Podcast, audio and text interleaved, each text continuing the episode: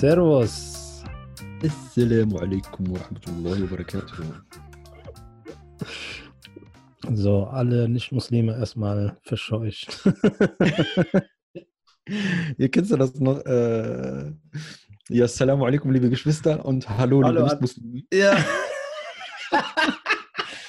In deinem Staat, Alter, hast du schon alles kaputt gemacht.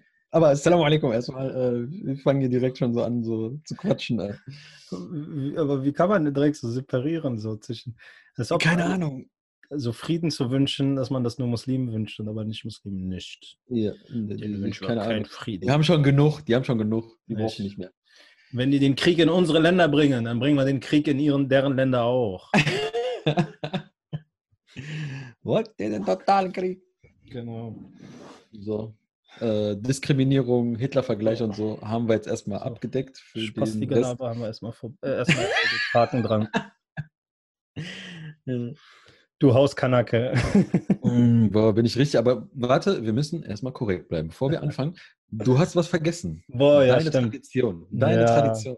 Heute, der 17.11.2019. Boah, wir haben gar nicht mehr so viele Folgen in 2019. Fällt mir gerade auf. Ja. Wenn wir bei unseren zwei Wochen Uhrzeit, Bruder, Bruder, guck mal, du machst jetzt Uhrzeit. 17.11. Uhrzeit. Wir müssen- korrekt bleiben. Die Leute, Okay. ist, die Leute, die haben ein, die sind gewohnt eine Sache und das muss bleiben. Okay, okay. Wir starten nochmal. Du fängst mit deiner. Okay, warte. Assalamu alaikum wa rahmatullahi wa barakatuh. Walaikum salam. Wie geht's dir? Alhamdulillah, selber. Auch gut, danke. Alhamdulillah. Was geht, was geht, was geht? Und wir sind wieder heute mit unserer neuen Folge am Start. Und heute ist der 17.11.2019 und wir haben gerade 21.46 Uhr. Yeah, boah, richtig guter Start. Und Krass, bist du ne? gerade? Weil du bist immer in der halben Weltgeschichte unterwegs. Ja, also diesmal bin ich auch wieder zu Hause. Schon jetzt in meinem neuen Heim und ich fühle mich schon ein bisschen heimischer als letztes Mal. Ah, schön. Ja, dafür bin ich jetzt gerade unterwegs. Du bist, wo steckst du? Ich bin gerade auf der anderen äh, Seite der Welt. Ich bin gerade in Kuala Lumpur. Es ist warm hier, das Wetter, die Sonne, es ist gerade Regenzeit, also läuft. Du machst alles richtig, mein Lieber. Ich dachte gerade, wo du gesagt hast, ich bin auf der anderen Seite, dachte du sagst, ich bin auf der anderen Rheinseite irgendwie, aber bist du auch. Also im Normalfall. ja, in Kuala Lumpur. Ja, ja, ich bin an der Hey. Rheinseite. Ich meine, jetzt Ja. rein wohntechnisch äh, wohn, wohnst du auf der anderen Rheinseite von mir aus gesehen. Ja, ich glaube, das ist eher so bei den meisten die langweilige Seite, ne? Ja, du bist in der Kanackenseite. Ach so. Chorweiler ist auf der anderen Seite. Mülheim ist, glaube ich, auch auf der anderen Seite, ne? Ja, aber, ne, aber also Köln, Köln rechtsrheinig ist viel mehr Ausländer als linksrheinig. Linksrheinig ist da so Weiden und Junkersdorf Fläche und Äh, Täler. Und so und Marie, Marienburg, glaube ich, auch. Ja, das sind so Viertel, da kommt man nicht hin. Aber trotzdem, aber trotzdem bin ich nicht in Köln. Ich war auch nicht in Köln. Korrekt. Du bist aber auch, ist das auch rechtsreinig? Ich bin auf der, also wenn, wenn man jetzt den Rhein sieht, bin ich auf der rechten Rheinseite. Ich bin im Okay, Rheinland rechtsrheinig Bruder. gesehen. Rechtsreinig verbindet uns. Bruder der Rhein. Kennst du das? Ist das bei dir auch so, wenn du nach, äh, wenn du jetzt so aus Kuala Lumpur wiederkommst und dann irgendwie in Köln landest und dann den Kölner Dom irgendwie beim Vorbeifahren sehen, fühlst du dich so zu Hause? Äh, ja, auf jeden Fall. Also wenn ich den Jetlag hin so hinter mich gebracht habe, dann auf jeden Fall. Ich auch, obwohl ich jetzt, ich habe noch nie in Köln gewohnt, aber für mich ist trotzdem immer Köln so, okay, so, wenn ich von weit weg wiederkomme, denke ich, ah, endlich wieder zu Hause, da ist der gute alte Kölner Dom. Also bei mir ist das meistens, wenn ich äh, Köln-Bonn lande, äh, dann äh, habe ich irgendwie das Gefühl, fliege ich immer übers Bayerwerk. So, ich sehe Ja. da immer irgendwelche Gebäude, irgendwelche Chemiekeulen.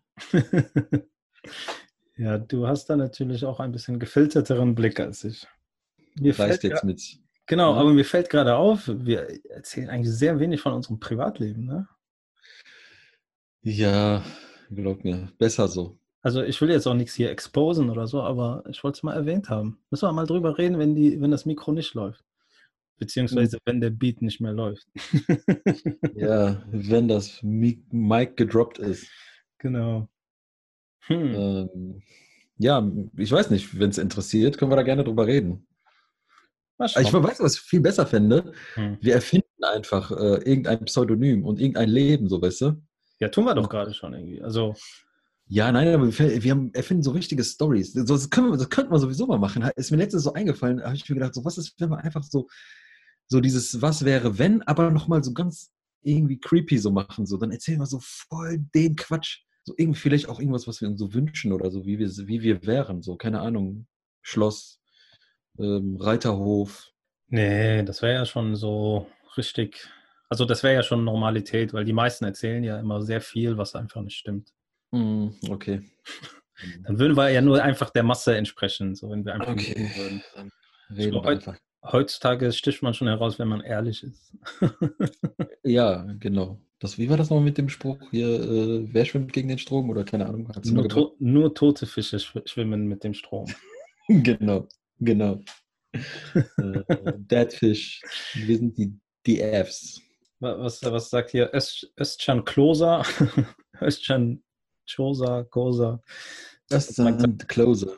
Der hat mal gesagt, es gibt auf dieser Welt ist man entweder ein Schaf oder ein Wolf und du, du bist ein Fisch. Fisch. ja. Genau. Also, jetzt nochmal kurz zurückspulen und dann Stichwort Hauskanacke. Achso, ich dachte, du willst wieder bei Salam Alaikum anfangen. nee, warte, dann wieder zurück. Salam Alaikum. Ja, wir hatten ja schon, äh, wie sind wir wieder auf Hauskanacke gekommen? Wir hatten ja über, achso, wir hatten über Assalamu alaikum an alle Muslime und ah, genau, ein ja. herzliches Hallo an alle Nicht-Muslime. Und dann sind wir auf Spasti Talk und von Spasti Talk auf Hauskanacke gekommen. Auf Hauskanacke, genau. Ja, wie ist das eigentlich bei so einem äh, Haus Hauskanacken-Podcast für dich so mitzumachen? Oder ich bin zu Hause, Ey. wenn die anderen äh, draußen Kanacken sind, dann ist das so. Aber jetzt, jetzt mal eine Frage, ne, bevor wir so auf das Thema eingehen. Ne? Ähm, wenn man Hauskanacke ist, ne, kann man auch Feldkanacke sein? Ja, aber Straßenkanacke. Ja, klar, aber was berechtigt einen, also was, also die, die Logik ist ja, ein Hauskanacke bist du ja, ähm, also ich will dieses Wort nicht nutzen, aber das kommt ja, äh, dieses Haus N-Punkt, N-Wort, Punkt, ne? Mhm. Ja. Und das ist ja ähm, sozusagen, äh, hatte ich gelesen, irgendwie hat das, äh, ist das so ein bisschen von, von der Rede von Malcolm X geprägt, dass er das so beschrieb, also diese zwei Arten von Sklaven. Äh, Sklaven äh, ja, der Haus-N-Punkt ist ja so eine Art nach dem Motto, der durfte beim, beim beim Sklavenhalter im Haus wohnen und der war noch, noch äh, weil es ihm ein bisschen besser ging als die, die auf dem Feld waren. Ja.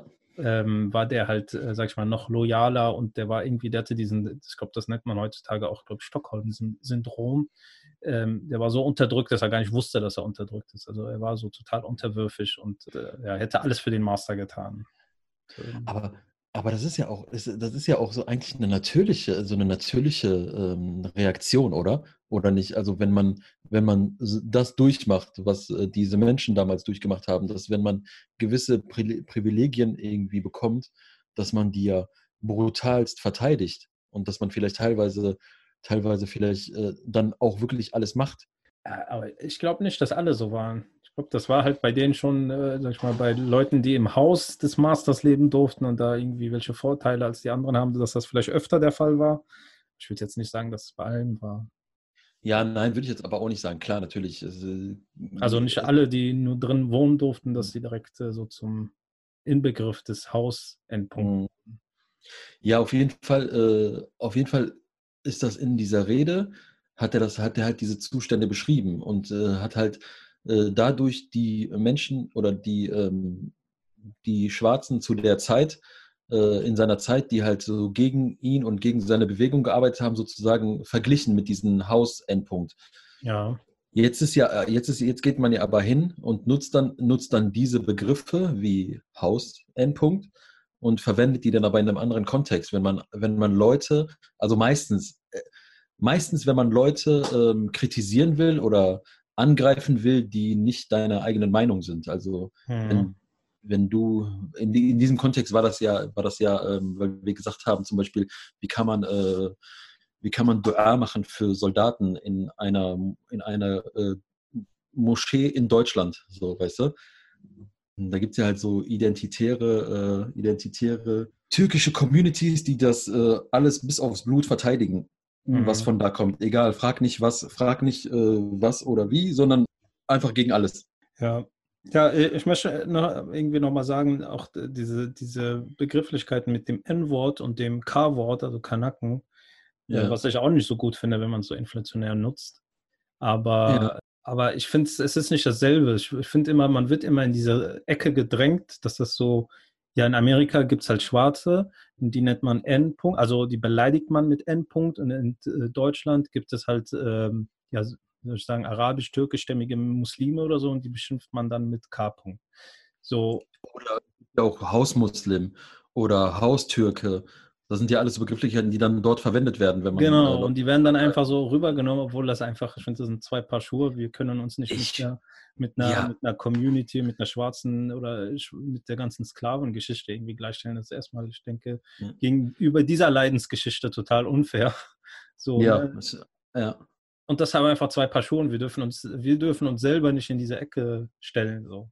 Aber das kannst du so find, Menschen, die sowas, auch solche Wörter nutzen, ja auch gar nicht erklären.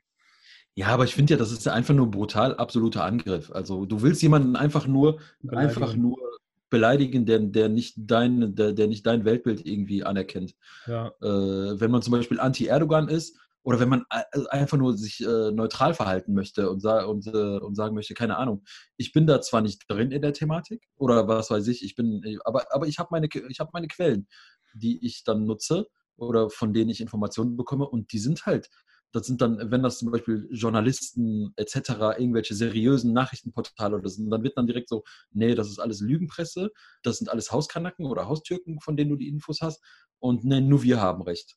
Ja, ich glaube, da, ja. da, stecken, da, stecken, so viele Themen irgendwie. Das ist echt, boah, das ist echt so hier die Büchse der Pandora, glaube ich, wenn man die öffnet, so, weil da stecken so viele, also allein in dieser Thematik, die wir gerade so mit äh, versuchen zu umreißen, finde ich, steckt erstmal Nationalismus drin, was ein Thema für sich ist.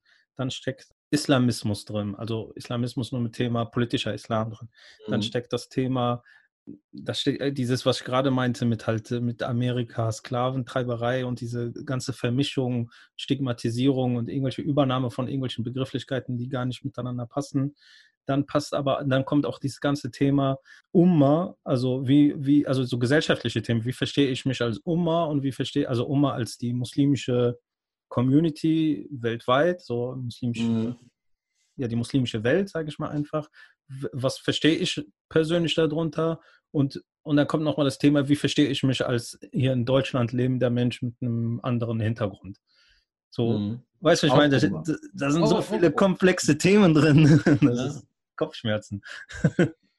Ja, zu, zu brutal, aber äh, wie gesagt, äh, wie du vorhin auch gesagt hast, wie man das, was man auch festhalten kann, das kann man absolut nicht miteinander vergleichen und auch diese Vergleich, auch diesen, diesen Begriff einfach zu nehmen und so, ja, du bist äh, anti-Erdogan, du bist äh, voll der Haustürke. Äh, du bist, äh, du, du hast vielleicht gewisse andere Ansichten äh, des Islams, dann bist du ein Hausmuslim. Ey, stell dir mal vor, damals diese Diskussion zwischen der Sha'ira und der, äh, und der, wie heißt der, und der Mu'tazila. haben die sich gegenseitig als irgendwie, was weiß ich, jetzt nicht Euro-Muslime, aber äh, irgendwie, keine Ahnung, äh, ihr seid die Bagdad-Muslime ja. und äh, wir sind die, wer ist nochmal? Ja, aber da fängst du schon an. So, da haben wir noch nichts an. 90 Prozent, wenn nicht mehr, der Muslime, hier in Deutschland zumindest, keine Ahnung von Asha'ira und äh, Mu'tazila und etc. Kein Plan davon, Bruder. Ja, ja, ja, definitiv. Aber vielleicht sollte man das, vielleicht sollte man das kurz erklären, also, dass, dass man was mit den Begriffen anfangen kann. Ja, hau rein, hau raus. Ja, also die Ash'arira äh, oder die Ash'ariya, das ist äh, von, dem, von Imam al-Ash'ari. Äh, das ist ein Gelehrter, der über 1000 Jahre äh, gelebt hat, vor über 1000 Jahren, der hat halt diese, ähm, diese, also diese Glaubensgrundlage der Muslime, wie, äh, wer und was ist Allah, wie sehe ich Allah und hat halt diese Grundlage, die Grundlage der, wie heißt nochmal, des, ähm, des, des ähm, Gottesbildes sozusagen geprägt. Ja. Und das jetzt vielleicht so auf eine verständliche Sprache zu. Äh, Für zu Kenner bringen. die Aqidah kann man ja sagen. Genau, für Kenner die Aqidah. Das ist die, so die Glaubensgrundlage der Muslime. Und so das Fundament, genau. Das Fundament und die äh, Säulen sind so das Konstrukt, was darauf gestellt wird. Da werden zum Beispiel so Fragen beantwortet wie, ist der, ist, ist der Koran erschaffen? Ist es das Wort Allahs? Wie ist das zu verstehen?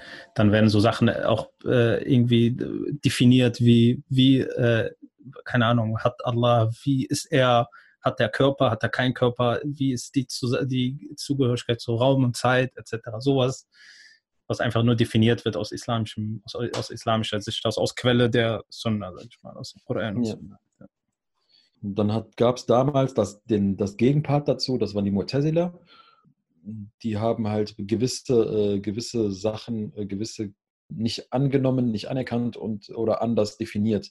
Zum Beispiel ist der Koran erschaffen oder die, die, die das äh, Adab al-Qabr gibt es nicht. Qualen des äh, also die, die Qualen des Grabes gibt es nicht und auch diese, die, die, die, äh, da gehört auch drunter hier die, ähm, die, die, die die, die, die, die.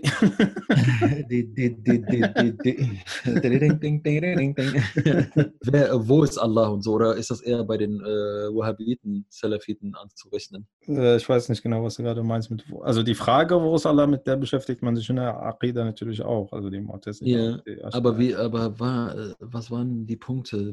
ja, da, da gibt es ja Arshullah, also der, der, Thron Allahs und äh, befindet sich da drüber, da drunter, äh, was mhm. weiß ich, diese, diese Fragestellungen, die da die Wahhabiyya gerne äh, ja einfach wörtlich nimmt, sagen wir mal. Diese, mhm. Das ist so Sachen wie auch, und das ist ja leider sehr weit verbreitet, habe ich immer zumindest das mhm. Gefühl, dass ja wir ja. am Tag der Arafah, also vor der Hajj ist ja der Tag Arafah, wo alle an dieser, an diesem, dieser Mekka-Region äh, Arafat stehen. Und da gibt es ja diesen bekannten Hadith, wo es heißt, also wenn man es jetzt wörtlich übersetzt, dass Allah an diesem Tag da runterkommt und allen die Sünden vergibt, die da stehen. Mhm.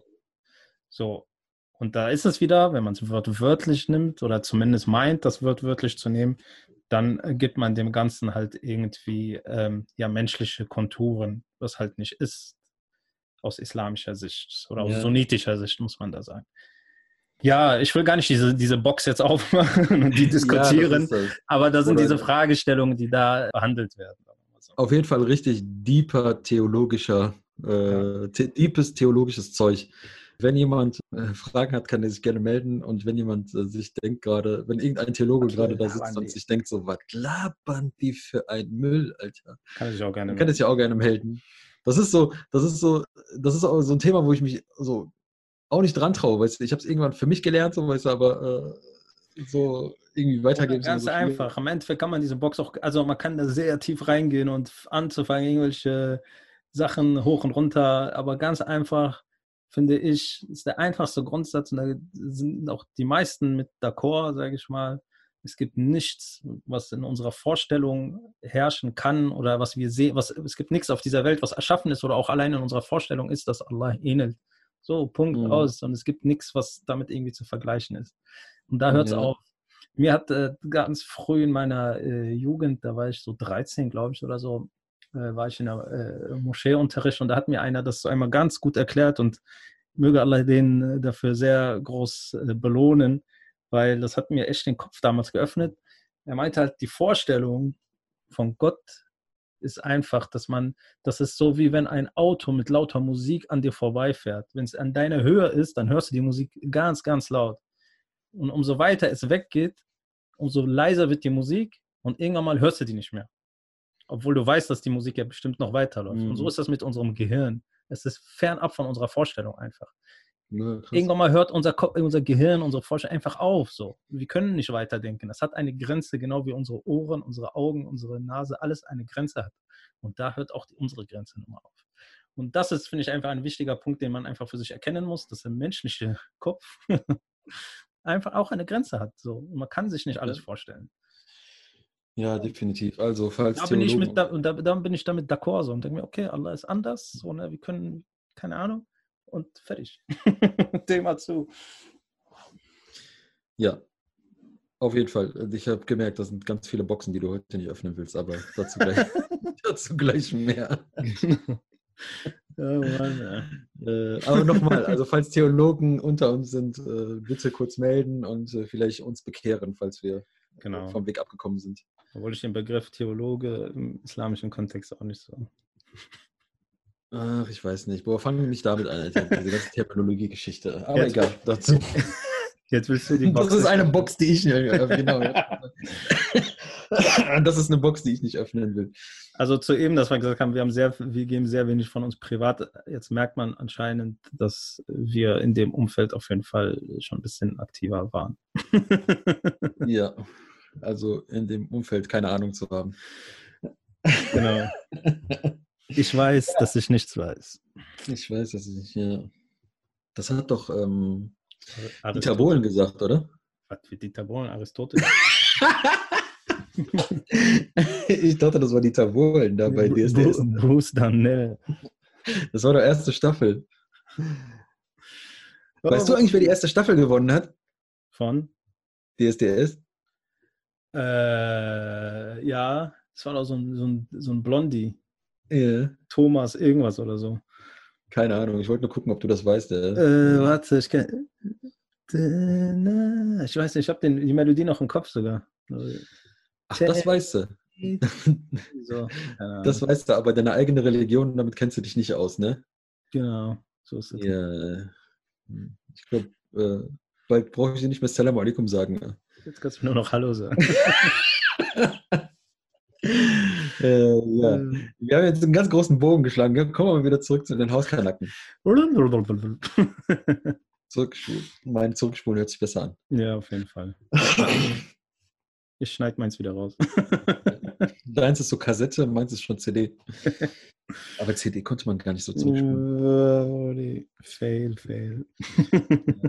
okay, zurück zu den Hauskanacken. Also bevor man solche Vergleiche zieht äh, oder einfach Menschen äh, diskreditieren will mit solchen Aussagen, dann äh, sollte man sich lieber vielleicht mit den Zusammenhängen auseinandersetzen, warum sowas gesagt wurde.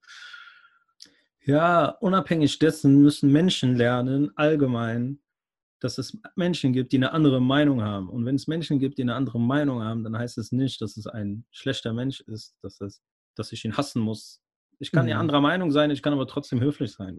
ich meine, ja, wo ist das Problem? Sag ja. mal, wo ist das Problem? Das ist, da, da kann man auch wieder auf diese Ash'ariya äh, äh, Mu'tazila-Geschichte, da, da, da gibt es auch ein Beispiel. Die, ich habe mal gelesen, dass, die, dass diese Frage oder diese Fragestellung, dieser Konflikt zwischen diesen Gelehrten zu dieser Zeit, ne, der soll wohl irgendwie über 200 Jahre soll das irgendwie angedauert haben dass da Gelehrte aus, aus, verschiedensten Generationen darüber debattiert haben, bis man da zu einem Schluss gekommen ist. Und ja. irgendwann dann die Mu'tazila sozusagen ausgestorben ist oder deren Ansichten sind dann irgendwann ausgestorben, weil dann, weil die einfach keinen Halt mehr hatten in der muslimischen Community damals. Ja. Ja, das zu den äh, Meinungsunterschieden oder Meinungsverschiedenheiten, die man dann nicht haben kann oder darf. Ja, aber das ist ja, ist ja überall so. Also auch wenn du nach in die Wissenschaft gehst, kann, man, man, behandelt ja auch immer, was weiß ich, so eine, eine Frage und man geht in Gegenfragen oder Gegendarstellungen und analysiert und bla bla bla. Du kannst eine, ein, eine Thematik gar nicht durchblicken, wenn du dir nicht mehrere Blickwinkel dessen irgendwie antust. Deswegen aber das, da merkt man auch, dass Menschen, die nur aus einem Schlüsselloch in die Welt gucken, halt meistens halt ein bisschen unterbelichtet sind. Und das war jetzt doppelt, dreifach Bedeutung dahinter. Ja, auf jeden Fall, da kommt kein Licht hin. Da kommt kein Licht hin. Ja, aber ich glaube, diese Leute wissen nicht ändern und das ist ein, äh, die sind so. Das muss man, glaube ich, einfach akzeptieren. Ja. Das Problem ist, du kannst ja auch nicht mit denen diskutieren, weil die ziehen dich auf deren Niveau runter und da sind die halt Vollprofis. Da sind die Vollprofis, ja. Ja, klar, weil da sind auch immer einfach ganz einfache, platte Aussagen und genau. äh, äh, Ansichten, so die gar nicht so, so mal, die setzen sich gar nicht mit so Sachen auseinander. Mhm. Für die ist einfach nur, äh, das schwarz, ist weiß. schwarz und das ist weiß. Und dazwischen, da gibt es nichts. Entweder ja. du bist dafür oder du bist dagegen. Genau wie George ja. Bush gesagt hat, entweder seid ihr für uns oder seid gegen uns. Ganz einfach. Mhm. Ja.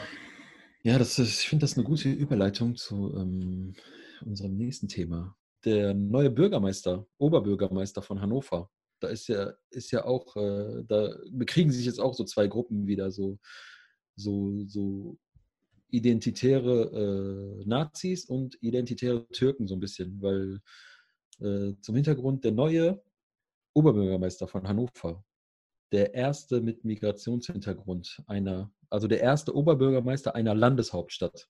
Mhm. Der Belit Onay. Glückwunsch zum. Wie heißt er? Äh, Bülent?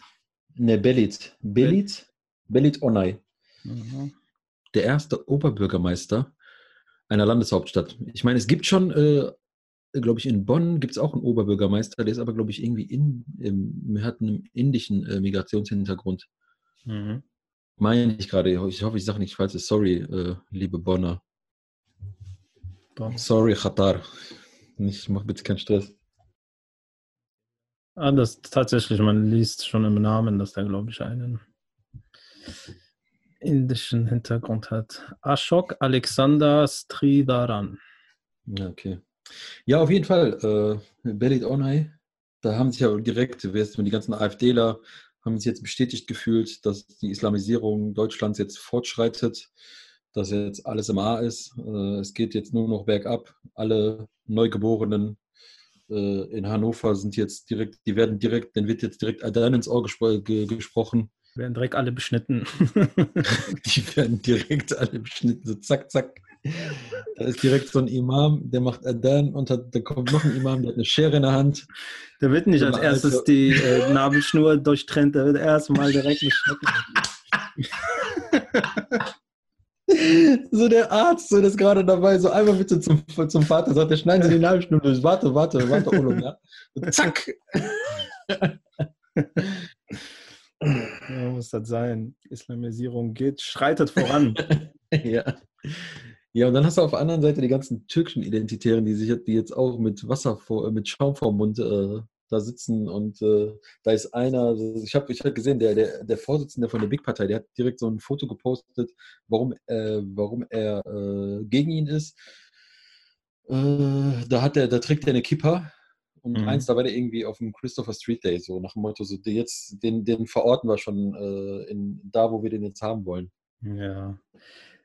Es ist immer alles so bescheuert. Und solange wir uns so verhalten, also wir meine ich jetzt noch nicht mal jetzt diese von Big-Partei oder, oder von den Rechtsradikalen, und wenn wir uns so gesellschaftlich verhalten, dann wird das nie was mit uns hier. Weil das Ding ist, es ist doch voll egal, wer das ist. Ich verstehe gar nicht nur, weil das jetzt irgendwie so einen türkischen Namen oder der Name so türkisch klingt, dann muss ich das jetzt irgendwie kommentieren, dann muss ich das irgendwie, ist das ein Muslim, ist das ein Muslim so, wie er in meinen Augen sein muss? Etc. Ey, der macht Politik, das ist ein Oberbürgermeister, der jetzt irgendwie Verantwortung für die Stadt Hannover trägt. Und bei Angela Merkel oder bei sonst wem frage ich da auch nicht, was das für eine Religion hat. Ist so egal. Hauptsache, der hat irgendwie vertritt Sachen, die ich für gut empfinde und fertig. Oder er vertritt halt Sachen, die ich nicht für gut empfinde. Dann kritisiere ich. Ich gehe doch nach dem Handeln als Oberbürgermeister und nicht, äh, was für ein Mensch der ist und was er anbetet und was er nicht anbetet und wo er hingeht und wo er nicht hingeht. Was juckt mich das? Ich, ich, meine, das Einzige, wo man stolz drauf sein kann oder wo man sagen kann, wow, super, da, endlich geht es in eine gewisse Richtung, dass so, dass so auch, äh, dass, dass Deutschland jetzt endlich richtig repräsentiert wird. Also Deutschland ist nicht irgendwie ein blonder, blauäugiger äh, Michael äh, und auch nicht ein schwarzhaariger, öläugiger äh, Murat, weißt du? So eine Mischung dazwischen. So, es geht, das ist einfach genau wie der indische Oberbürger, äh, indische, der deutsche Oberbürgermeister mit indischem Hintergrund äh, aus Bonn oder wo auch immer. Ja, und das ist doch einfach voll egal. Warum? Ich verstehe es nicht. Es ist ja auch immer dieses Eth Ethnien-Denken. Ich glaube, hier, ich verstehe das halt einfach nicht. Also in Deutschland denken die so ihre die weiße Rasse oder die deutsche weiße Rasse, ich verstehe gar nicht, woran die das festmachen. Die sagen ja immer, ja, wir sterben aus und werden ja islamisiert und bla bla bla und wir sind die Letzten unserer, unserer Art. So erstmal voll bescheuert, das, das so nach Ethnie zu richten. Natürlich, es gab nur, also die Weißen waren nie die Mehrzahl auf dieser Welt so. Mhm. Einfach die meisten Menschen auf dieser Welt sind nicht weiß. und äh, dass sie das ich will, also das ist doch so ein, so ein, so ein Denken von, von, von über 200.000 Jahren irgendwie. Das war ja noch nicht mal vor 1000 Jahren so. Wenn man in, in, in, in äh, Handelshauptstädte früher gegangen ist, also, was weiß ich, vor 2000 Jahren waren da auch Menschen aus allen Ecken der Welt. Da war immer was los, ja, aus allen verschiedenen Ecken. Da war immer brutalste Kamm, ja. Weißt du? Und ich verstehe nicht, woher die, also die Welt hat sich geändert, äh, geändert und warum die Menschen sich nicht mitändern vom Denken, dass sie immer noch in dem Denken haben, wir müssen in unserem Dorf und da wohnen nur meine Onkels und meine Tanten und meine Cousinen und meine Cousins und wir sind nur wir und das Gegendorf ist die andere Familie und da weiter ist die. Hey Leute, wir sind 2020 fast. Aber ist das nicht, ist das, ist, äh, kann man nicht eher sagen, die Welt war schon immer in Veränderung, nicht die Welt hat sich geändert, ich glaube, dieses, dieses Phänomen oder diese Art und Weise zu leben wie heute, das kommt ja erst durch diese Einführung der Nationalstaaten und so, dass man, dass auf einmal nur gewisse, eine, eine gewisse Gegend mit einer gewissen bestimmten Menschengruppe, die, die alle gleich aussehen, sich zusammengetan haben und irgendeine Nation dann äh, für sich favorisiert haben oder für sich äh, ernannt haben. Mhm. Dieses ganze, dieses ganze Thema Flucht und dieses ganze Thema, ähm, dass sich Menschen waren schon immer in Bewegung. Klar. Ja, aber es ist natürlich heutzutage einfacher, in Bewegung zu sein, als es früher war. Ne? Das, also es verstärkt sich, es gibt auch mehr Menschen als früher. Es, ist, es sind so viele Sachen einfach, aber dass man halt, ich verstehe nicht, warum man noch auf diesem Gedanken kleben bleibt. So, wir müssen deutsch mhm. sein, was auch immer deutsch ist, hat man ja beim letzten Podcast ja mal irgendwie drüber geredet, was auch immer man meint, was deutsch ist oder was auch immer. Und wir müssen irgendwie unsere Rasse erhalten oder unsere Ethnie oder was für ein Blödsinn. Kannst du eh nicht. Wir stammen alle von Adam und Eva, wir sind alles Brüder und Schwestern. Ja, und das, das ist der Punkt. Das sehen aber anscheinend einige Menschen nicht so. Die sehen einen Unterschied zwischen einem Mensch, der aus einem, keine Ahnung, aus, sage ich jetzt mal einfach, aus einem asiatischen Land stammt äh, und einem Mensch, der aus einem Euro, europäische, aus der europäischen Region stammt. Die sehen das nicht als gleichwertiger Mensch, sondern die sehen, ja, der ist Asiate, der muss in Asien bleiben und ich bin Europäer, ich muss in Europa bleiben. Nein, mhm. Er ist Mensch, du bist Mensch. Wenn du Bock hast, geh nach Asien. Wenn der Bock hat, dann kommt er nach Europa. Fertig. ja. So, und du bist nicht besser und er ist nicht besser. Ich verstehe das. Für mich das halt, sind das so nicht zu greifen irgendwie, keine Ahnung. Ja, aber ich finde es cool, dass das dass jetzt so dieser, dass das jetzt in solchen Großstädten wie Hannover, dass, äh, dass, dass da jetzt mehr so nicht das zählt, wo, die, wo der Typ herkommt, sondern äh, das zählt, was er leistet. Und ich habe auch gelesen, dass der Wahlkampf auch, auch von der Gegenseite, deswegen hat er sich auch bei seinem Gegensacher, also bei seinem äh, Gegner, auch bedankt für diesen fairen Wahlkampf, dass man mhm. das auch nicht irgendwie auf so eine Ethnoschiene gezogen hat oder dass ja. der, sein Gegner, den ich irgendwie dahin gebracht hat, so nach dem Motto, ja, guck mal, der ist Türke oder so, dass man da fair geblieben ist. Und das, sowas finde ich cool. Ist so. Das sind so Beispiele, so, ich glaube, äh, diese ganzen. Die mal in die richtige Richtung gehen. Ja, und dass man, äh, wie gesagt, ich, ich sehe das dann auch so eher so, dass ich denke so, hey, das ist cool, dass jemand mit Migrationshintergrund, der, der jetzt auch nicht so ein weißer Privilegierter ist und der bestimmt seine Probleme im Leben hatte, dahin zu kommen, wo er gerade ist und dass er es trotzdem irgendwie geschafft hat. Mhm. Das ist eher für mich so cool, so, weißt du, dass ich denke so, ey, der hat der hat was aus, äh, aus seiner Situation gemacht. Ich, ich, weiß gar nicht, wie er jetzt aufgewachsen ist. Vielleicht hatte der auch jetzt irgendwie äh, die Supereltern, der eine irgendwie vielleicht Hirnchirurg und die Mutter irgendwie Astrophysikerin oder so. Keine Ahnung. Aber trotzdem ist es nicht einfach, als Mensch mit Migrationshintergrund in, einem, in einer deutschen Landeshauptstadt äh, Oberbürgermeister zu werden. Nee, definitiv nicht. Also du musst schon andere Wege gehen. Also du musst auf jeden Fall schon, du hast auf jeden Fall mehr Steine im Weg als irgendwie so ein normal bio-deutscher Michael. Hier, wie, wie hieß der ehemalige äh, Bundespräsident, der, der als erstes gesagt hat, Islam gehört zu Deutschland? Der hieß doch. Äh, Christian Wulff. War das der Wulff? Der war doch auch das aus Hannover, oder? Der war auch aus Hannover, ja. Der, der war, war, auch, der war auch Oberbürgermeister. Der war auch Ministerpräsident in Niedersachsen. Ja, ich glaube, aber der war auch mal Oberbürgermeister, glaube ich. Bestimmt, bestimmt. Nee, warte, nee, kann nicht sein. Weißt du warum? Hm. Weil Hannover war bis zu der Abwahl jetzt 70 Jahre lang äh, in, ähm, in SPD-Hand. Und äh, Belit Unna ist der erste Nicht-SPDler, der äh, ah, 70 okay. äh, ins ist nochmal? Und Christian Wulff war. CDU, ne? Ja. ja. Ja, gut. Ja. Nichtsdestotrotz, aber ich glaube, da kam auch schon äh, der ein oder andere Elite-Politiker kam auch schon aus Hannover, Niedersachsen. Definitiv. Okay. Aus Niedersachsen auf jeden Fall. Also ich glaube Sigmar Gabriel, äh, Christian Wulff, äh, Gerhard Schröder. Ich meine auch Gerhard auch, Schröder auch, glaube ich, ja. Wer weiß, vielleicht war Gerhard Schröder sogar mal äh, Ministerpräsident, äh, hier Oberbürgermeister von Hannover. Mhm. Aber ich weiß es nicht.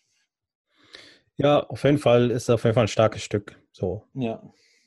So, mir gefällt es einfach. Unabhängig, ich weiß gar nicht, wofür er steht. Ich kenne kein sein Programm nicht. Ich weiß nicht, womit er jetzt geworben hat oder so, aber ich finde es einfach cool, dass einer von uns in Anführungszeichen es zu was gebracht hat. Der hat bestimmt so geworben wie dieser eine Typ da, dieser eine Schwarze, der bei der AfD ist. Hast du das schon mal gesehen? Ja, ja. genau so. So der wirft dafür, dieser Schwarze bei der AfD wirkt, wirbt dafür, dass man in, nach Deutschland keine Schwarzen lassen soll. Hm. Weil die sind, keine Ahnung, was weiß ich, habe hab das jetzt gerade nicht vor Augen so. Ja, er hat auch irgendwie gesagt, er hat so voll, ja, die wollen hier nur schmarotzen und bla. Ja, ja, so. genau. So, nach, so, weißt du, nach mir die Sintflut, ich bin jetzt hier und so, scheiß auf euch. Ja. Nee, äh, geht gar nicht, aber AfD ist auch bescheuert. aber ähm, ich wollte noch auf einen anderen äh, Schwarzen äh, zu sprechen kommen, kurz. Ich habe halt so voll die krasse Story gelesen über Dennis Kuspert, wenn du den noch kennst. Äh, Dennis Kuspert kenne ich nicht, nein. Dennis Kuspert äh, sagt dir Desodog was. Ah, klar, Desodog, aber sicher doch, ja sicher. De, de, oder sagt dir Abu Malik Al-Almani was? das sagt mir jetzt auch wieder nichts. Ich kenne nur Desodog. Das sind alle drei Namen, sind die eine dieselbe Person. Sein, sein, sein, bürgerlicher Name Dennis Kuspert, sein Rappername äh, Desodog. Äh, der Deso steht für Devil Son, also Teufelssohn Hund, so hat mhm. er sich genannt. Und sein äh, Terroristenname war Abu Malik Al-Almani. Abu Malik, der Deutsche. Ähm, auch irgendwie krass mit, so, mit der Identität, so dass er ist ja halb, halb Schwarzer, halb Ami. Also sein Vater war mhm. Afroamerikaner, seine Mutter Deutsche und hat ja eigentlich den Westen im Endeffekt ja gehasst. Hat sich dann trotzdem beim IS äh, der Deutsche genannt. Interessant irgendwie, oder? Da muss man schon ziemlich verkehrt in der Bilder ja, sein. Ja, ja. ja, Mann, Alter, das ist ja echt krass, ne? So. Ja. Aber Al-Amerikaner wäre auch nicht so cool, glaube ich. Da hatte dann nämlich nee, das Ja, da wäre das nicht so gut angekommen bei mir. Ist. Also, ja. dann hätten die gesagt, was? Al-Amerikaner, die hassen wir. Al-Almani, ja, Almani ist gut, gut, made in Germany, made in Germany. Ja, auf jeden Fall Deso oder äh, Dennis Kuspert oder Abu Malik, wie auch immer. Ähm, boah, das ist auch so ein Thema. Äh, egal, ich weiß, äh, egal. Ich weiß nicht, ob wir das ansprechen sollen. So der, man sagt ja, dass er tot ist. Aber ich glaube, jetzt ist er endgültig tot, oder? Ja, kam ja öfter mal so diese Meldung. Aber ich glaube, der ist jetzt wirklich tot. Ja, schon, also seit Jahren ist ja jetzt schon ein paar Jahre her, als der letzte Tod gemeldet wurde. Nach, normalerweise kam der ja nach ein, zwei Monaten wieder aus seinem Loch ja, Aber diesmal kam der nicht wieder. Diesmal kam der nicht wieder. Auf jeden Fall habe ich so einen Bericht gelesen über seine Mutter, die irgendwie geredet hat über äh, ihren Sohn der halt so richtig interessant eigentlich. So eine, also eine deutsche Frau, die irgendwie in Berlin halt aufgewachsen ist, auch sehr armen Verhältnissen. Ich will gar nicht den ganzen Bericht jetzt wiedergeben, aber nur im Schnelldurchlauf irgendwie eine Frau gewesen, die immer ständig äh, auf der Suche nach Liebe war, weil die auch von ihren Eltern schlecht behandelt wurde, etc. etc. Mhm. Ähm, dann irgendwann mal einen äh, sich in dieser Ami-Hip-Hop-Szene irgendwie bewegt hat, in, die in Berlin florierte und äh, sich äh, ja, irgendwie mit einem Amerikaner zusammenkam, der dann irgendwie nachdem Dennis Kuspers auf die Welt kam, äh, abgehauen ist. Der wusste schon am Anfang, Alter. Ja, also, also Kindheit. Ja, aber auch Kindheit Katastrophe halt. Dann ging es halt immer so weiter und er ging ja dann auch halt dann den geraden Weg, äh, super schwer kriminell, berlinweit bekannt etc. und irgendwann mal Rapper geworden, mehr im Untergrund erfolgreich gewesen, also er konnte jetzt damit auch nicht die Millionen machen. Dann zum ja, radikalen Islam gefunden und in den IS gereist und ja, und, äh, ja dort äh, im Krieg gestorben dort halt auch oft äh, gefilmt. Also er war ja da so die Propagandamaschine für Deutschland, hat viele Videos gemacht für, die, für den IS, um zu werben für den IS. Und ja, die Familie war natürlich, ist da natürlich auch in Mitleidenschaft gezogen worden. Auf jeden Fall ein sehr bewegender Bericht, kann man sich einfach äh, durchlesen, einfach mal googeln, irgendwie Dennis Kuspots Mutter oder so, dann kommt man relativ mhm. die Story. Aber was ich noch sehr interessant irgendwie fand in dem Bericht, die hatte ja also lange auch, halt auch Kontakt zu ihrem Sohn.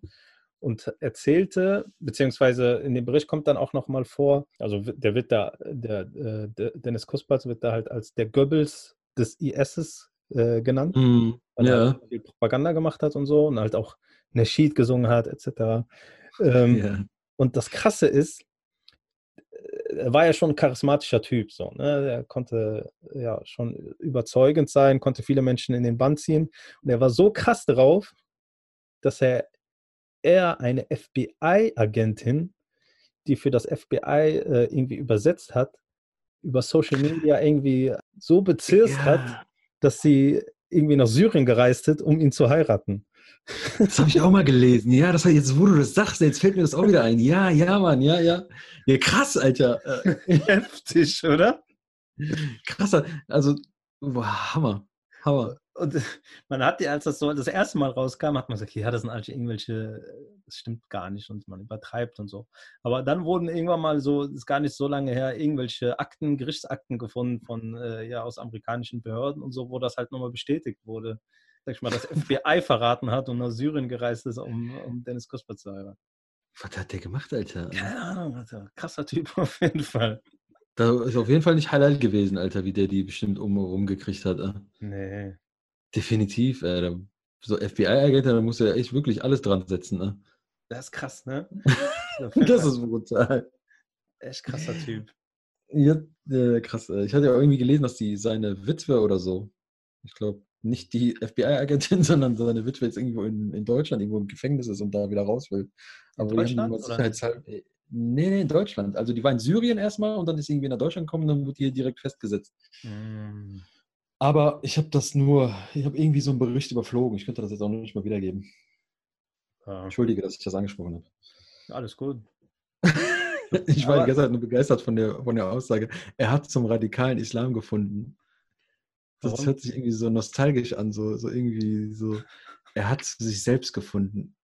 Er hat, er hat zum, äh, er hat die Liebe gefunden. Er hat Ja, zum ja anscheinend. Islam gefunden. War es ja anscheinend für ihn.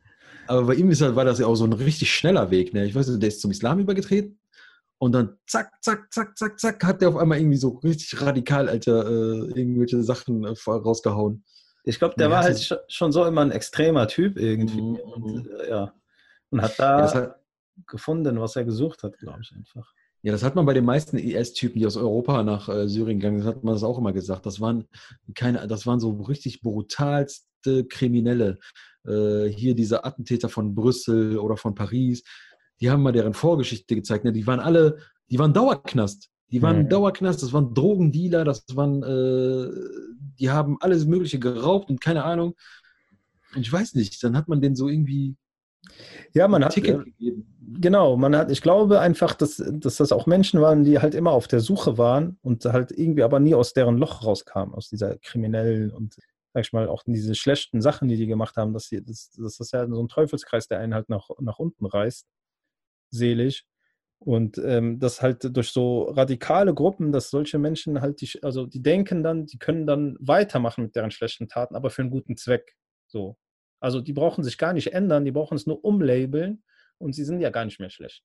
Genau, da, ja, das ist ja, das ist, ich glaube, das ist auch der Reiz so bei vielen, so, so Äh, diese, was den Islam so angeht, ja. So, So, ah, auf cool. Einmal.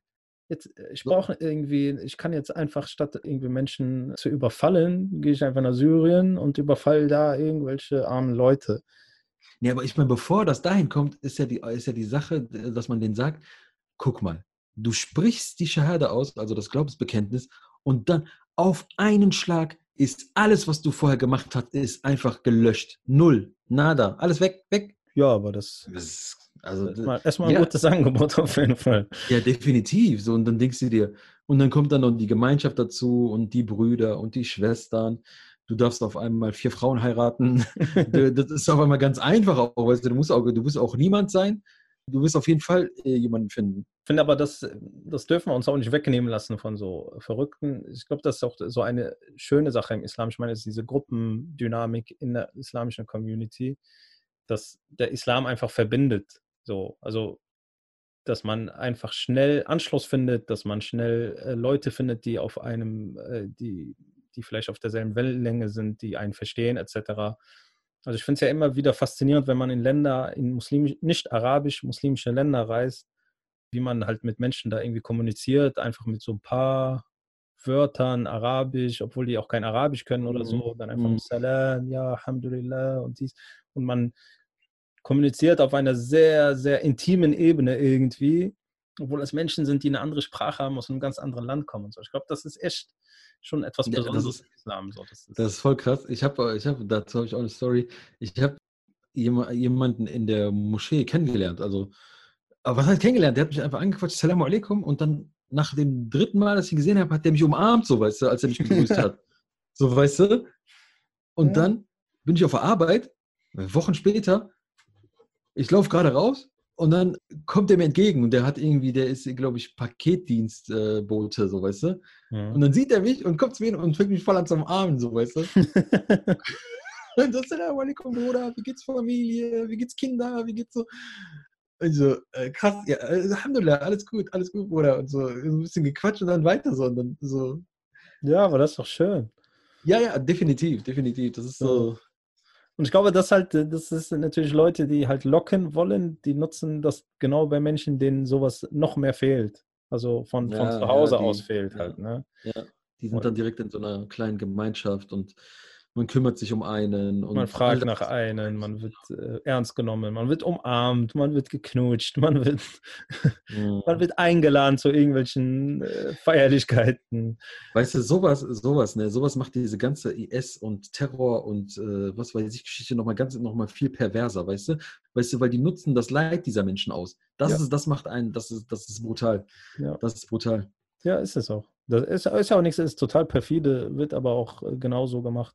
Und dann läuft es halt so rum, ja, guck mal, wir Geschwister, guck mal, unsere Gruppe und so bla bla bla, unsere kleine Moscheegruppe jetzt hier in äh, Buxtehude, wenn ihr, wenn wir gucken, guck mal, die Armen in Palästina, guck mal, da werden die getötet und unsere Frauen werden vergewaltigt. Wie kannst du hier sitzen und nichts tun und so?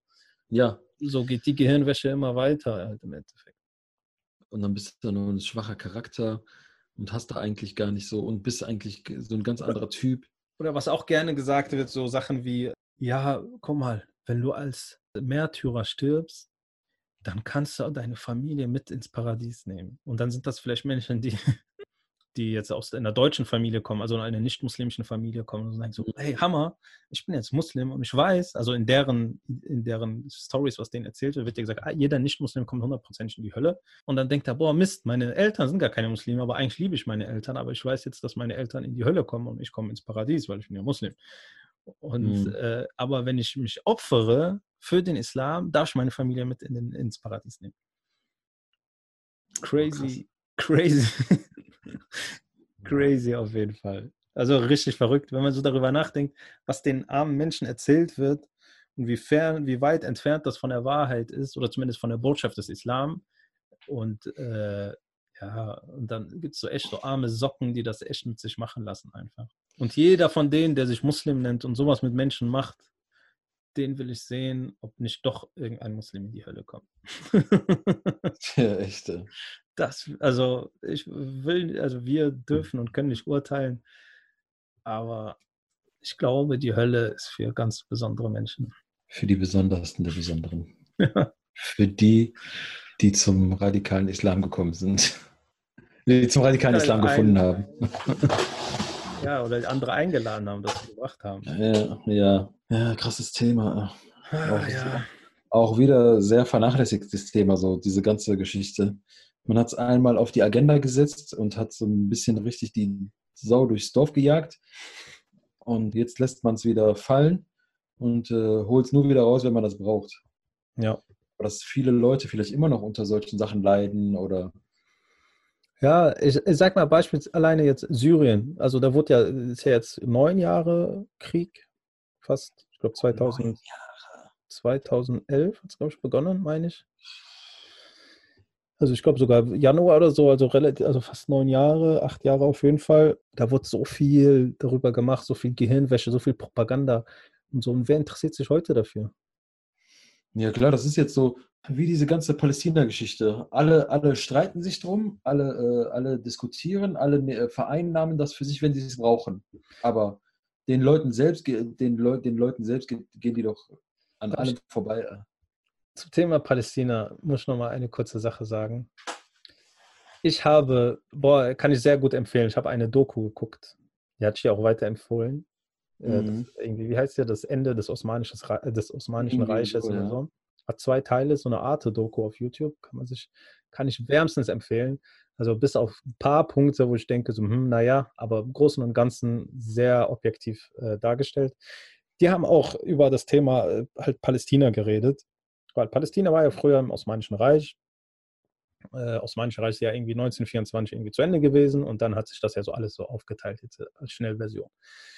Und die, äh, die Briten sind ja, haben Ägypten kolonisiert und dann haben die halt auch äh, Palästina beziehungsweise die Region dort äh, für sich eingenommen.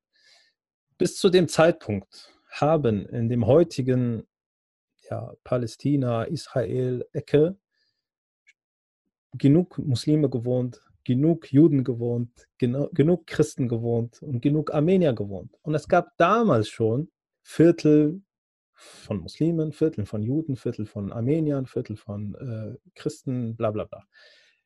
Aber in diese, das waren so Viertel, die man gesagt hat, das ist das muslimische Viertel, aber in diesem muslimischen Viertel haben nicht nur Muslime gewohnt. Also es war durchmischt. War durchmischt, ja. Richtig durchmischt. Zwar war das muslimische Viertel, aber da haben viele Juden gewohnt beispielsweise. Dann gab es ja. ein jüdisches Viertel, da haben aber auch viele Christen und Muslime gewohnt. Etc. Es war nie krass getrennt und das erzählen Juden und Muslime und Christen aus der Quelle heraus. Mhm.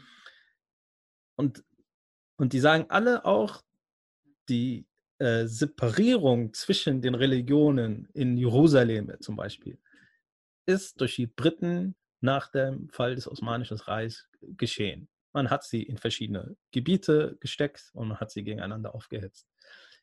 Deswegen, alle, die so mal so heißblütig über Palästina reden und Israel und boah, die Juden müssen weg und die Muslime müssen weg und bla bla bla. Alter, zieht euch mal die Geschichte erstmal rein. Hört mal hin und hört auf die Menschen, nicht auf die Politiker. Hört hin, was das Volk oder was der normale Mensch will. Und lasst diese ganze Politik, Islam, ihr Döns weg. Ihr habt erstmal sowieso keinen Plan davon und kämpft nicht für Sachen, für mhm. irgendeinen Politiker, der das für seine Zwecke nutzen will. Lasst euch nicht instrumentalisieren. Ja, das juckt die doch so wie das. das, das ich, ich weiß gar nicht, was ich sagen soll. Ich muss ganz ehrlich sagen, das ist ja, das ist ja meistens immer nur diese Köpfe, die da rausgucken, solche Politiker und solche Führer von irgendwelchen bestimmten Gebieten, die da das ganze Ding auseinandernehmen. Aber die Leute selbst, die haben so ganz andere Probleme. Klar, und das Problem, du siehst ja, du findest ja heute noch Leute so. Also wie gesagt, du, ich war noch nie da, aber ich würde alles darauf verwetten, wenn du in diese Region fahren würdest und mit einem Juden reden würdest, aber so einem normalen Juden, keiner, der irgendwie in der Politik steckt oder gerade irgendwelche Millionen in irgendwelchen äh, Firmen investiert hat oder so, so ein ganz normaler Typ, der von dort ist, der, der seine, ja. seine Urgroßeltern ja. dort gelebt, hat, gelebt haben. Also ich rede auch nicht von jemandem, der gestern von Russland irgendwie dahin gezogen ist und irgendwelche äh, Interessen da verfolgt. Von einem ganz normalen Typ, der da einfach nur sein, ganz normal sein Leben lebt, der sagt dir, hey, ich habe gar kein Problem mit Arabern, ich habe gar kein Problem mit X oder Y. Ich will mhm. einfach nur in Frieden mein Ding hier machen. So. Ja, aber ähm, ich habe mir die Doku, ähm, ich habe mir den ersten Teil davon angeschaut. Also es ist wirklich sehr interessant, kann ich ja wirklich empfehlen. Also ich habe diese, wo die Geschichte zum Beginn, wo das äh, Reich hat angefangen zu schwächeln, bis zu dem Zeitpunkt, wo es, äh, wo der komplette europäische Teil nicht mehr in der Hand der Osmanen gewesen ist. Mhm. Auch sehr interessant, muss ich ganz ehrlich sagen, mit den Griechen, mit den äh, Serben. Auch die haben da auch schon mit der Geschichte der Armenier angefangen, mhm. mit diesem Massaker, was an den Arme Armeniern verübt wurde. Und ich ja. will jetzt auch gar nicht mehr diese Geschichte an anfangen, Alter. Du bist ja auch wieder ganz schnell stigmatisiert, ey, wenn du irgendwie was Falsches sagst. Hauskanacke. Ja. du musst dich jetzt mal ändern mit so Hauskanacke. Wenn ich was Falsches sage, wenn ich in eine falsche Richtung gehe. Guck mal, wir haben sogar schon Angst, Alter. Wir haben schon Angst. Nein, was für Angst. Nee, aber das sind halt auch so Themen, die muss man halt, äh, die muss man auch, äh, die kann man nicht im Nebensatz mal erwähnen, die muss man behandeln, finde ich. Nein, nein, lieber nicht. Nee, ich meine ja nicht jetzt, aber ich meine so allgemein, ich finde manchmal will man nicht etwas einfach in einem Nebensatz sagen, weil das halt schnell falsch zu verstehen ist. Man mhm. will sich, wenn man was darüber sagt, dann irgendwie fünf Minuten mindestens Zeit nehmen. fand ich auch interessant. Also, die haben, also das geht ja dann irgendwann mal weiter und geht auch über die kurdische Geschichte. Also, das wusste ich selber vorher auch nicht. War auch sehr interessant, dass man die Kurden in der osmanischen Zeit noch selber gar kein wirkliches Nationalgefühl hatten oder so. Die haben, also es waren Muslime und die haben sich als Teil des Osmanischen Reiches gesehen, so wie alle, so wie es viele andere muslimische Ethnien gab. Und das war's. Haben keinen, mhm. und erst ja, bei der Gründung des türkischen Staates wo haben die sich, ich versuche es jetzt politisch korrekt auszudrücken, haben die sich benachteiligt gefühlt, ohne mhm. es jetzt zu werten. Weil die halt nicht berücksichtigt wurden bei der Staatsgrenzenziehung irgendwie. Und seitdem gibt es so erst den Konflikt Kurden-Türken wirklich. Ja, aber das ist wieder so ein Ding vom weißen Mann. Als er angefangen hat, Grenzen zu ziehen, hat er bewusst Grenzen in, in, in solche Konflikte in solche Konflikte gezogen. Bei den ja. Kurden ist ja das beste Beispiel. Die sind ja teils in der Türkei, teils in Syrien, teils im Iran. Ja, Irak. Irak, genau, Irak. Ja, ja. Ja, äh, fand ich auch, also auch, äh, da war auch richtig krass. Also die haben da auch erzählt über den, die Staatsgründung vom Irak. Ne? Auch total interessant. Da war eine britische Archäologin, die äh, auch Geheimagentin war. Und die hat dort einen König installiert, einen sunnitischen König, obwohl das früher schon sehr stark schiitisch äh, bevölkert war. Ja. Und hat den damaligen Sohn des Statthalters von Medina und Mekka äh, dort als König installiert. Ja, ja dann, also das war der Anfang von, von dem sunnitischen, sunnitischen Herrschaft im Irak bis 2003, als dann die Amis da eingereicht mhm. Ja, und dann Irak ist ja heute noch, wie verwüstet ja. es dort ist. Also, ja, ja, aber man kann das ja auch, man kann das wirklich, man kann alle, alle heutigen Konflikte auch darauf zurückführen. Ja, das ist Auf heftig. diesen Umstand, der damals passiert, auf, auf die, den Sturz des Osmanischen Reiches und auf die Aufteilung und die, äh, die, die, die, die Grenzziehung äh, zu, der, zu dieser Zeit damals. Ja. Und auch die, durch die Ausbeutung, dass man hier den Suezkanal etc. Mhm. Äh, für sich vereinnahmt hat, äh, dass man ach, diese ganze, diese ganze Ausbeutung von, auch von, von, von nicht nur von den Menschen, auch von, von, von Rohstoffen etc. Ja. Ja, aber mir fällt ein, eine, eine Sache, die die da halt erwähnt hatten, ne, die ich halt, wo die war, wo ich gesagt habe, das ist ja wieder, aber ich glaube, die hatten einfach zu, keine Ahnung. Also die haben dann geredet über halt äh, den, das Verhältnis zwischen Muslimen und Nicht-Muslimen im Osmanischen Reich und dann kam wieder auf, ja, die Nicht-Muslimen mussten so eine Sondersteuer zahlen. Hm. Und ja, die wurden halt benachteiligt, weil es keine Muslime sind und mussten eine Extrasteuer zahlen ich wollte es auch nochmal sagen, vielleicht hören ja die äh, Produzenten dieser Doku gerade zu. Diese Sondersteuer, die ein nicht oh. dem zahlen muss in einem Osmanischen Reich, sage ich. Die Muslime müssen dafür Wehrdienst machen und äh, ja, sich im Krieg zur Verfügung stellen. Ein Nicht-Muslim muss dies halt nicht und dafür zahlt er eine Steuer. So ist die Regelung. Man kann sie gut oder schlecht finden. Aber unfair finde ich sie ja. jetzt nicht unbedingt. Ja, die sind, die, die sind jetzt dann nicht, also es wird so dargestellt, als ob, als ob die dann Bürger zweiter Klasse sind, die bezahlen genau. Sondersteuer. Aber die sind ja auch von allen anderen, zum Beispiel, die müssen keine Zakat zahlen, die, die sind von allen anderen Verpflichtungen so ausgeschlossen. Aber ich muss ganz ehrlich sagen, ne, wenn ich da so drüber nachdenke, und ich sage das jetzt einfach nur von mir, ne, hm. weiß man ja auch nicht, was zum Ende des Osmanischen Reiches, ne, was, was dort auch für Unfug getrieben wurde. Klar. Weißt du, was ich meine? Vielleicht, vielleicht hat man diese, vielleicht hat man wirklich so genommen und hat, hat diese, diese Menschen als Bürger zweiter Klasse behandelt. Das war so ein, fatale, so ein fatales Beispiel, was, woraus die nie lernen, dass, dass man immer irgendwelche bestimmten Minderheiten unterdrückt hat oder keine Ahnung, sei es die Umayyaden, als sie damals die ganzen Nicht-Araber, die, die, hinzugekommen sind zu dem Islamischen Reich, äh, dass mhm. man die mhm. benachteiligt hat und denen nicht dieselben Rechte gegeben hat, wie man die den Arabern gegeben hat. Das war ja. auch der Grund, warum die gestürzt wurden. Ja, aber ich finde, besonders bei so, so Art-Dokumentation, erwarte ich, habe schon eine hohe Erwartungshaltung und will dann, mag dann halt so Nebensätze nicht, die das nochmal irgendwie befeuern. Die mhm. haben das jetzt zwar nicht jetzt so auskommentiert, aber es hat sich schon so tendenziell angehört, fand ich. Ja. Und äh, so nach dem Motto, wie du gesagt hast, ich weiß es jetzt auch, kann natürlich sein, aber es hört sich so eher so nach, ja, so ist das halt in einem muslimischen Staat, ist man als Nicht-Muslim Mensch zweiter Klasse. Dies aber ich glaube, bei den bei den Osmanen war das nicht so. Die Osmanen, die waren perfekt. Also, ich wollte nicht wieder Hauskanacke gehören. Oder wie perfekt. die waren perfekt. Die Osmanen, Ich schwör's dir, Bruder, die waren perfekt. Ja, auf jeden Fall sehr interessant. Also kann ich echt jedem, der so ein bisschen Interesse an dieser Thematik haben, sehr ans an Herzen legen, sich die mal reinzutun. Sehr interessant. Ja, also kann ich auch empfehlen. Ja. Gibt auch eine der Beginn oder der die, die türkische Staatsgründung. Das ist auch, kann man sich direkt weiter, das ist so gesehen schon der dritte Teil eigentlich. da geht es weiter und das ist auch mega interessant. Weil auch noch ganz kurz zu diesem Thema, nur als Punkt, was da auch nochmal hervorgehoben hat, halt der türkische Nationalismus ist ja verbunden mit dem Zerfall des Osmanischen Reiches.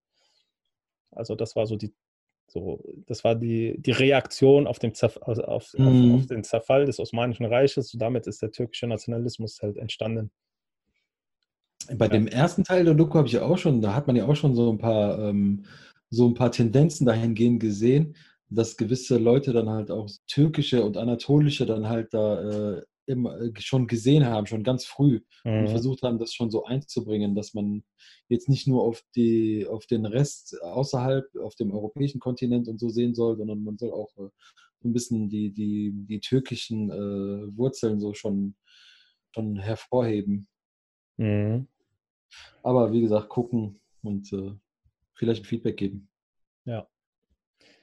Auf jeden Fall sehr interessant. Was, was ich halt auch immer sehr interessant finde, ich meine, wenn man immer in so einem, in so, in so, in so Kästen denkt, also wir Muslime, wir Marokkaner, wir Türken oder was weiß ich was, ähm, dann immer, sind immer voll viele ja, Streitigkeiten und äh, Sachen, die gegeneinander stehen. Wenn du aber in so Szenen guckst, wo das, die sich gar nicht damit beschäftigen und denke mir so, zum Beispiel, wenn du jetzt sagst, Muslime, die gar nichts mit dem Islam zu tun haben oder den, die sich da nicht so dran halten oder mhm. das auch nicht interessiert oder so die können irgendwie alle miteinander. So, und sobald die irgendwie religiös werden, bei vielen, ja. kommt es irgendwie zu Problemen. Das ist doch voll traurig, oder? Definitiv. So, keine Ahnung, das soll ja eigentlich verbinden, das sollte ich ja eigentlich noch offener machen, ja. als, dass du, als dass dich verqueren soll oder dir, dir irgendwelchen, irgendeinen Deckel aufsetzen soll. Ja. Weil dann siehst du zum Beispiel in so kriminellen äh, Machenschaften Muslime, also ja, Muslime, die kriminell sind, soll es auch geben. Oh Mann, das ist ein Gerücht. die verstehen sich dann alle. Dann ist es auf einmal egal, ob man Türke oder Kurde ist und dann ist es auf einmal egal, weil die sind alle Kriminellen und machen ihre kriminellen Machenschaften irgendwie. Und mhm. dann ist das immer für mich so fragwürdig, warum es auf anderer Ebene nicht geht, dass das so irgendwie in den Hintergrund kommt und warum es dann auf so, keine Ahnung, wenn es dann irgendwie so auf in so schlechten Wegen ist, dann ist das auf einmal, äh, sind die alle cool miteinander. Ne, machst du nichts draus. Machst du nichts draus zum Thema kriminelle Muslime. Ich weiß, was du sagst, bevor du sagst. Vier Blocks. Hast du geguckt? ja, hab ich gesehen, hab ich gesehen. Was sagst du? Boah, ich muss ja, also ich vergleiche das ja immer mit den Staffeln davor. Ja? Also ich fand die zweite Staffel fand ich sehr stark, weil man dafür, weil ich fand in der zweiten Staffel ist man so ein bisschen auch so auf Hintergründe eingegangen, so dass man mhm. auch zum Beispiel irgendwie den Muslim, wenn man in, in irgendeiner Serie oder wenn man ihn im Fernsehen irgendwie darstellt, dann stellt man immer so voll, so voll lächerlich da. Und da hat man, hat man so auf diese, war man sehr detailgetreu. Mhm. Und ich finde, da hat man jetzt wieder, ich finde, da hat man jetzt bei der dritten Staffel wieder so ein bisschen nachgelassen. Dass man, dass man so ein bisschen wieder, ähm, dass man so ein bisschen wieder weggeht von diesem, von diesem, äh, von dieser Detailge Detailgetreuheit. Ich kann mir vorstellen, dass es aber auch trotzdem so abgeht, weil das sind sehr gegensätzlich, also ohne zu. Ja, ich versuche jetzt so ohne Spoilern zu reden. Nein, nein, das meine ich gar nicht. Ich weiß, was du meinst. Ich weiß, das meine ich gar nicht. Ich meine gar nicht, ich, ich meine gar nicht, dass da irgendwelche Gegensätze zueinander sind, sondern ich finde die Darstellung davon. Ich finde die Darstellung dessen, wie, wie zum Beispiel, wie zum Beispiel gebetet wird. Fand ich in der zweiten Staffel im Gegensatz zu ganz vielen anderen Fernsehsendungen und so. Ja, auf jeden Fall. Wie auch in diesen ganzen Ami-Filmen und so. Ja. Wenn die Muslime beim Beten zeigen, Alter. Letztens Letzt habe ich eine Serie geguckt, da war einer am Beten, so Allahu Akbar, war so am Boden. Mal. Und dann ruft den ein und dann springt der sofort auf und geht dahin so. Weshalb ich so, ey Bruder, du hast gar nicht für vernünftig zu Ende gebetet. Und die machen, dann, die machen immer so Filme, so irgendwelche Bewegungen, die es gar nicht gibt, so denke ich mir so, Alter, ey, hätte ja, ja. zumindest mal so ein Pierre Vogel YouTube-Video rein. mindestens, mindestens. Das, Alter. Und, das, und der erklärt Islam nur in 30 Sekunden, Bruder. Nur in 30 Sekunden. Guck mal, nur in 30 Sekunden und die, das reicht. Und nicht mal das kriegen die hin. Nee, das stimmt, Ah. aber bei vier Blocks ist das schon sehr, also in der zweiten Staffel war das schon sehr gut darge dargestellt. Ja. Ja, und weißt du, was ich traurig finde? Ich habe ja schon gesehen, ich habe ja gesehen, es wird auch wieder nur sechs Folgen geben. Ja. Weißt du? Und ich finde ich find das traurig. Ich finde das traurig, warum die. Ich gucke gerne Serien. Und ich gucke gerne Serien, weil in Serien mehr erzählt wird als, als in Filmen. In Filmen bringt man immer alles sehr komprimiert rüber. Es gibt ganz wenige, ganz wenige Filme, wo ich finde, dass man, äh, dass man ein bisschen auf Detail geht. Mhm. Und das ist das, was ich bei Serien so mag, so zum Beispiel. Aber wenn man zum Beispiel, äh, jetzt um vielleicht nicht auf diese Staffel einzugehen, aber auf die letzte Staffel einzugehen, dass man Also fünf. Folgen, ja, genau, auf die zweite. Wenn man fünf Folgen so sehr detailgetreu ein Thema durchgeht und dann auf einmal in den letzten Alles rein. alles abarbeitet, was man hätte noch in drei oder vier Folgen packen können, dann denke ich mir, warum? Warum macht ihr so? Ja, aber ich glaube, also das hat sich jetzt sogar in der dritten Staffel, fand ich halt so, äh, hat sich das so, es geht das so weiter. Aber ich fand in der ersten Ja, ja. Folge sind Ja. 20.000 Sachen passiert. Ja, genau. Da In der zweiten warum? Folge voll teilweise richtig langweilig zwischendurch, so voll Ja, Rumgeplänker, wo ich mir denke, Ja. warum könnt ihr den Inhalt nicht so portioniert irgendwie überall gleich reintun, dass es halt immer so ein nicht zu viel und nicht zu wenig ist. Aber irgendwie, Ja. das kriegen die gar nicht hin irgendwie leider. Und erzählt doch eine, erzählt doch eine Geschichte, erzählt doch die Geschichte, erzählt doch, zeigt doch mal die Charaktere. Ich weiß, dass dieses Thema arabische Familienclans oder kriminelle, kriminelle arabische Familienclans so äh, polarisiert, so das Land momentan, weißt du, hast du das Gefühl? Aber dann erzählt doch so eine Geschichte da, darüber. Zeig, zeig, so, so, ich, hab, ich hatte mal ein Interview gesehen von, der, äh, von dieser Produzentin äh, von vier Blogs. Der hat mal ein Drehbuch vorgesetzt, äh, wo es nur um, wo es, wo, wo gar nicht die Geschichte der, der Familien erzählt wurde, sondern nur dieser Konflikt zwischen Polizei und Clan und Mhm. hier äh, kriminellen Clanmitgliedern. Und dann hat die, hat die das verworfen und gesagt, nee, will ich nicht, schreibt mir ein neues. So Mhm. ungefähr. Und dann erst als man ihr so ein bisschen auch die andere Seite gezeigt hat, hat die gesagt, das ist gut. Hat die gesagt, ich wollte auch die andere Seite erzählen. Aber ich finde, da gehen die gar nicht so danach. Die erzählen so viel zu wenig von der anderen Seite. Ja. Und wenn es drauf ankommt, bricht man es ab. Indem man so zack, zack, zack abarbeitet. Ja. Ja, verstehe ich auch. Also äh, das ist, äh, ist echt so ein bisschen schade. Was ich auch sehr schade finde, ist, dass Latif einen CLS oder CL-AMG Coupé fährt und gefühlt fünf Kinder hinten drin hat. Und dann noch nicht mal ein Viertürer. Das ist das Schlimmste. Zweitürer mit so Kindersitzen, das geht doch gar nicht. äh. fährt ein Coupé mit zwei Kindersitzen hinten. Was geht denn da ab? Und dieser Jam Jamal fährt ein äh, Q7, glaube ich. Da wo Ja. nicht mal zumindest Autos tauschen. Und der, wie heißt nochmal? Und der äh, Tony, der fährt in der zweiten Staffel so eine fette Mercedes S-Klasse, weißt du? ja. Warum hat er nicht mit dem getauscht? Der ist immer nur alleine unterwegs und der hat nur eine Tochter. Alter, so lustig, ne? Und Latif im Skin äh, immer mit, wie heißt nochmal? Immer mit diesem kleinen CL-AMG äh, mit zwei Türen. Bruder, sag nicht so. In, dieser Letz-, in der letzten Folge von der zweiten Staffel, wo der mit seiner Frau da unterwegs ist, ne? Da sahen die auch so voll eingeengt aus, wie die da saßen im Auto, ne? Ja, ja, ist doch normal in so einem CL, CL-AMG. Das voll, drin hast du gar keinen Raum. Das ist ein für eine Person ein Auto. Ich glaube, die Macher, die haben einfach keine Kinder. Also die wissen nicht, wie das ist mit, Oh, auch so lustig mit zwei Kindersitzen. Also hinten Maxi Cosi und äh, und so einem großen Kindersitz von, Ja. keine Ahnung. Äh, also Zweijährigen und so. Diese Riesendinger. Hinten im. Also Ja. richtig lustig. da, da, da kannst du froh sein, wenn, du- wenn da überhaupt einer drin sitzen kann. Ja. Richtig. Aber massiv auch richtig gut. Also ich feiere den voll. Ja, ich, feier- ich also feier den Latif als, Ja. als, als Schauspieler. Ich find, muss ganz ehrlich sagen, ich, ich feiere alle. Ich feiere Toni oder hier den Kida äh, Rama oder Ramadan, wie der heißt, Mhm. äh, weil der, der Profi unter denen ist. Mhm. So, der ist auch wirklich, wirklich Schauspieler, gelernter Schauspieler auch. Und die anderen, äh, die anderen so, so, die kommen halt nicht aus dem Schauspiel und jeder macht das so auf seine Art und Weise. Und ja, das machen die schon gut. sympathisch. Aber ich finde Ja. so, der beste, also der, der, der das richtig, richtig, richtig gut macht, ist der Jamal, Alter. Ja, Findest du nicht? Ich finde, der hat so eine krasse Rolle, irgendwie seine, der hat so voll die Aura in dieser Show, so, der guckt so voll böse und so, der macht das richtig gut. sein Blick, sein Blick, der haut alles weg. Ja, Mann. Aber hast du mir das gesagt, dass, dass, dass der Jamal dieser eine Typ ist aus diesem Video? Ja, Mann, ja, Mann, richtig krass. Ist der das wirklich? Ja, aber der ist Also, ja auch Schauspieler, der ist auch Schauspieler halt, ne? Aber ich habe auch gesehen, der ist auch Musiker, ne? Der macht so ganz komische Musik. Ja, der hat auch Musik gemacht und so, aber auch Schauspiel. Und so. Mhm. Der hat, also, und für die, die gerade zuhören, welches Video wir gerade meinen, ist dieses Video von, wer das noch kennt, von TV Total früher, wo dieser Typ vor so einer Berliner Diskothek steht und hier den, äh, wie heißt dieser Türsteher anmacht. Michael Kur. Michel Kur, so, was, du lass mich nicht rein, bla bla, und beleidigt den, seine Mutter und so. Und dann sagt er zu ihm, wer bist du? Bist du nicht der Bruder von Rami? Welcher Rami? Welcher Rami? Gibt viele Rami. Ja, hier, Rami so und so, den hab ich auch trainiert. Rami? Das ist mein Bruder. Warum rufst du Nee, wo, Bruder nee, woher kennst du meinen Bruder? Woher kennst du meinen Bruder? Und dann wird er auf einmal so ganz klein, ganz klein mit Hut. Ist Und- der das? Das ist der und das war nur eine gespielte, das ist nicht echt. Also das war nicht, der war das nicht echt. Also das war eine gestellte Nein. Szene. Doch, Bruder. Das war wirklich logisch. Das war nicht echt. das war nicht echt. Der, war, der ist Schauspieler und hat das geschauspielert. Das ist nicht echt. Alter. Ey, du hast mir gerade, wer heißt nochmal? Also, ich bin ja, ich hasse ja diese Scripted Reality, ne? Aber Ja. ist das auch gespielt? Alter, Das war Bruder, gespielt. Illusion meines ganzen Lebens. Bruder, du hast meine ganze Jugend zerstört, Alter. Das war nicht behalten, ne? Ich spreche das auch noch an, ne? Ne? Es gibt keinen Weihnachtsmann, wirklich.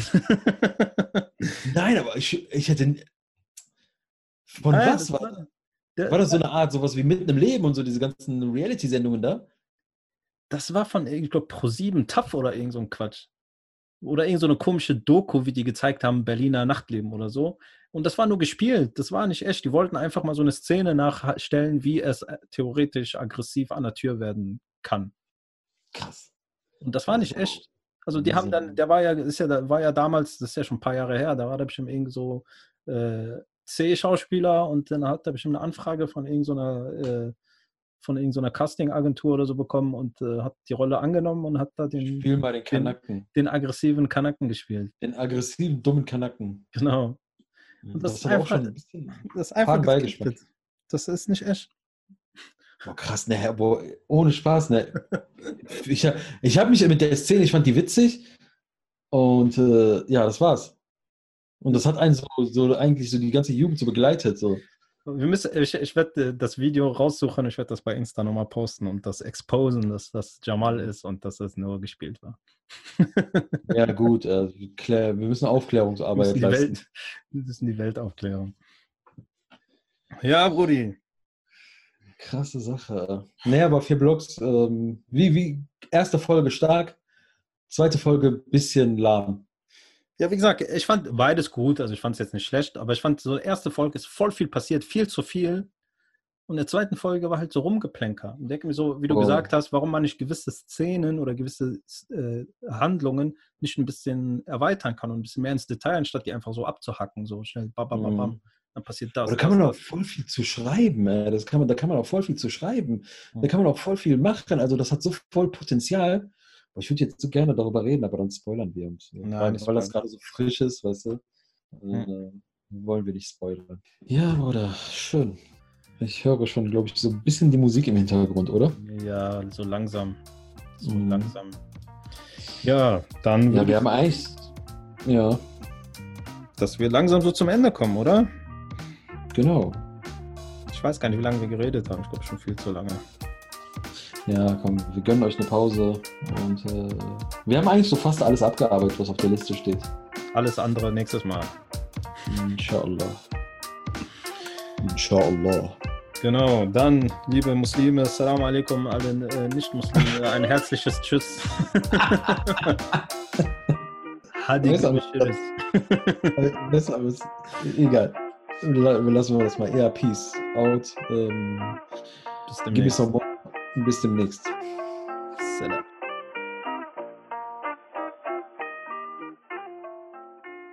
I hope that it will help you to do a better job.